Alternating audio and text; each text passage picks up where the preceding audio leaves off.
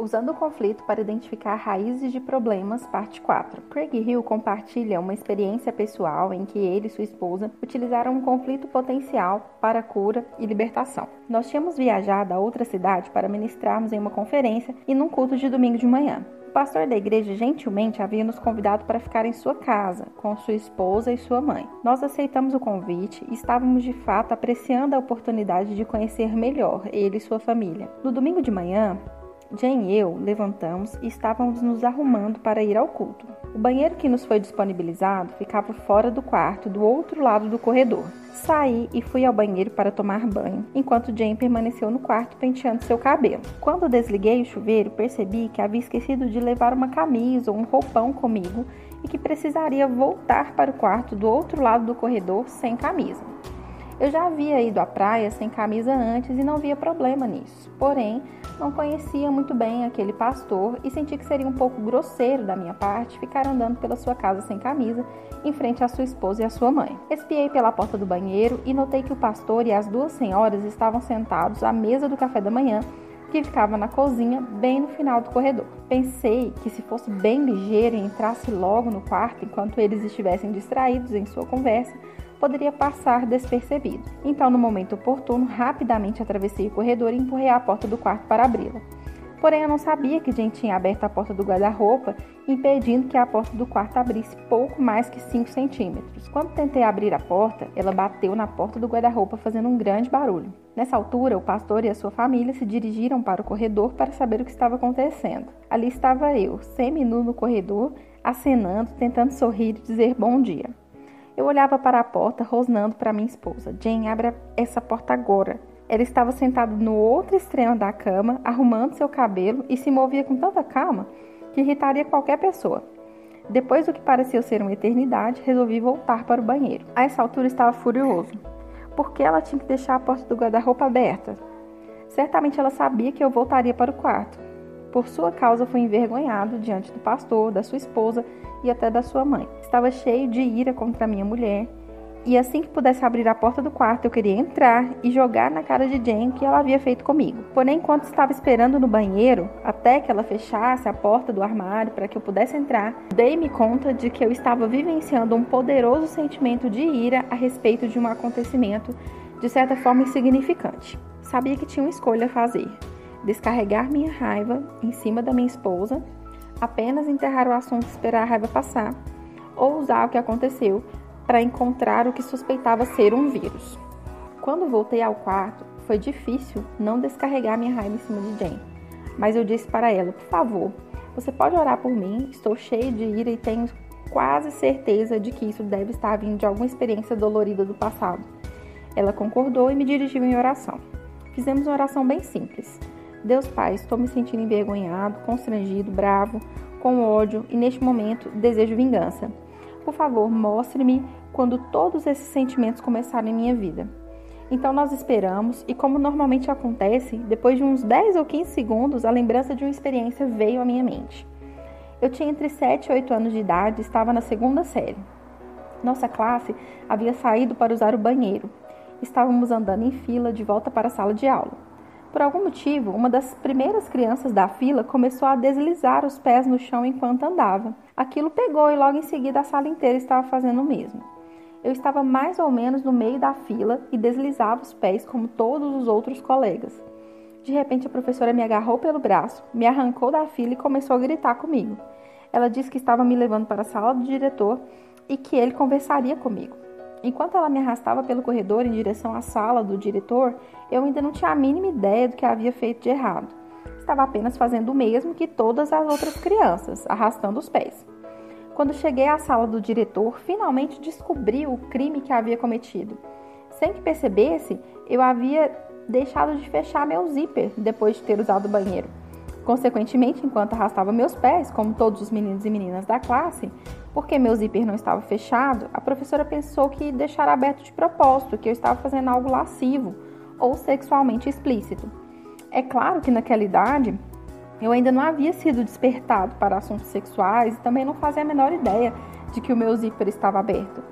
Então o diretor me repreendeu e me fez sentir que havia algo de muito errado e maligno em mim. Senti-me muito constrangida, acusada injustamente, envergonhado por ter sido tirado da fila equivocadamente e sem ter tido a chance de me explicar ou reagir.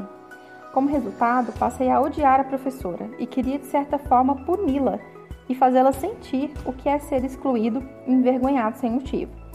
Eu também queria de alguma maneira me proteger para que aquele tipo de situação embaraçosa jamais acontecesse comigo novamente. De volta ao nosso quarto, eu estava revivendo aquela experiência e todos aqueles sentimentos. Então Jane fez uma oração bem simples. Deus, o Senhor estava lá naquele dia. O Senhor viu o que aconteceu com Craig. Por favor, fale a verdade sobre quem ele é e o que o Senhor queria que ele soubesse naquele dia.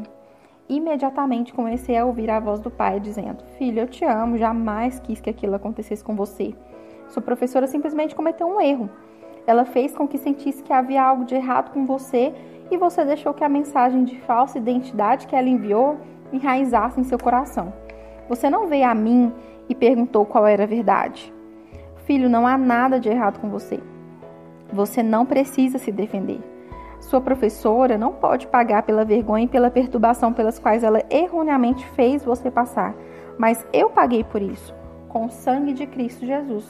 Você pode perdoar sua professora e permitir que o meu sangue seja suficiente para pagar pelo que ela fez de errado e por ter machucado você? Em seguida respondi: Sim, Senhor, seu sangue é suficiente. Eu perdoo a professora. Por favor, perdoe-me por não ter buscado a verdade no Senhor, mas em vez disso ter recebido a mensagem dela a meu respeito e por ter jurado me isolar e me proteger daquele dia em diante. Então ouvi o Senhor dizer: Você não precisa mais ter preocupação de evitar ser constrangido na frente dos outros.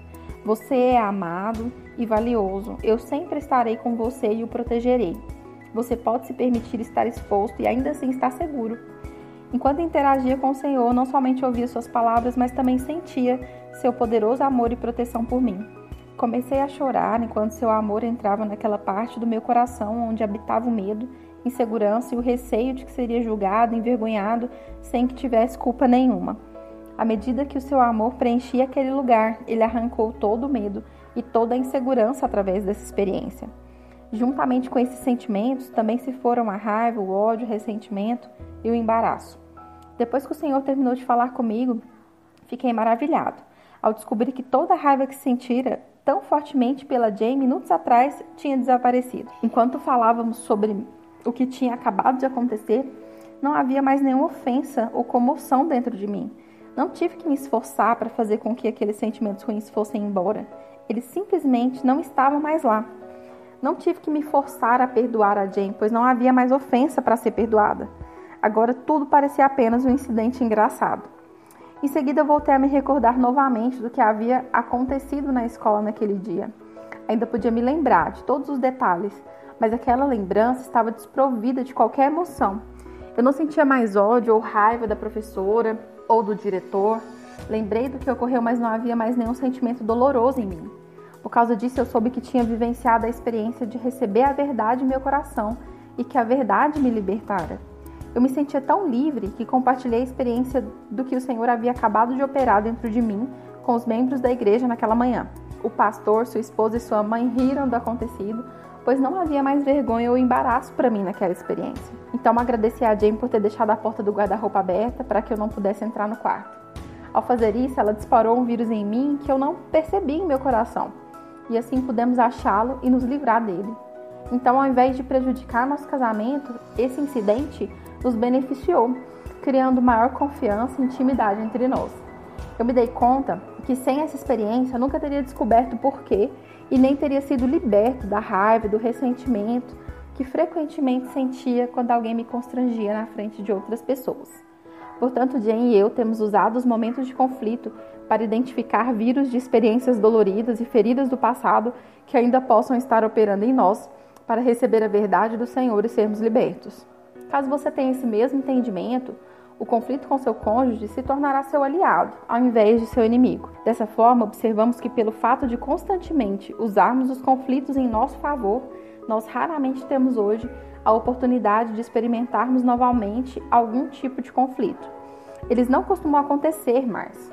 Sob o ponto de vista da batalha espiritual, quando o diabo percebe que um esquema não está mais funcionando de forma eficaz, ele provavelmente evita usá-lo.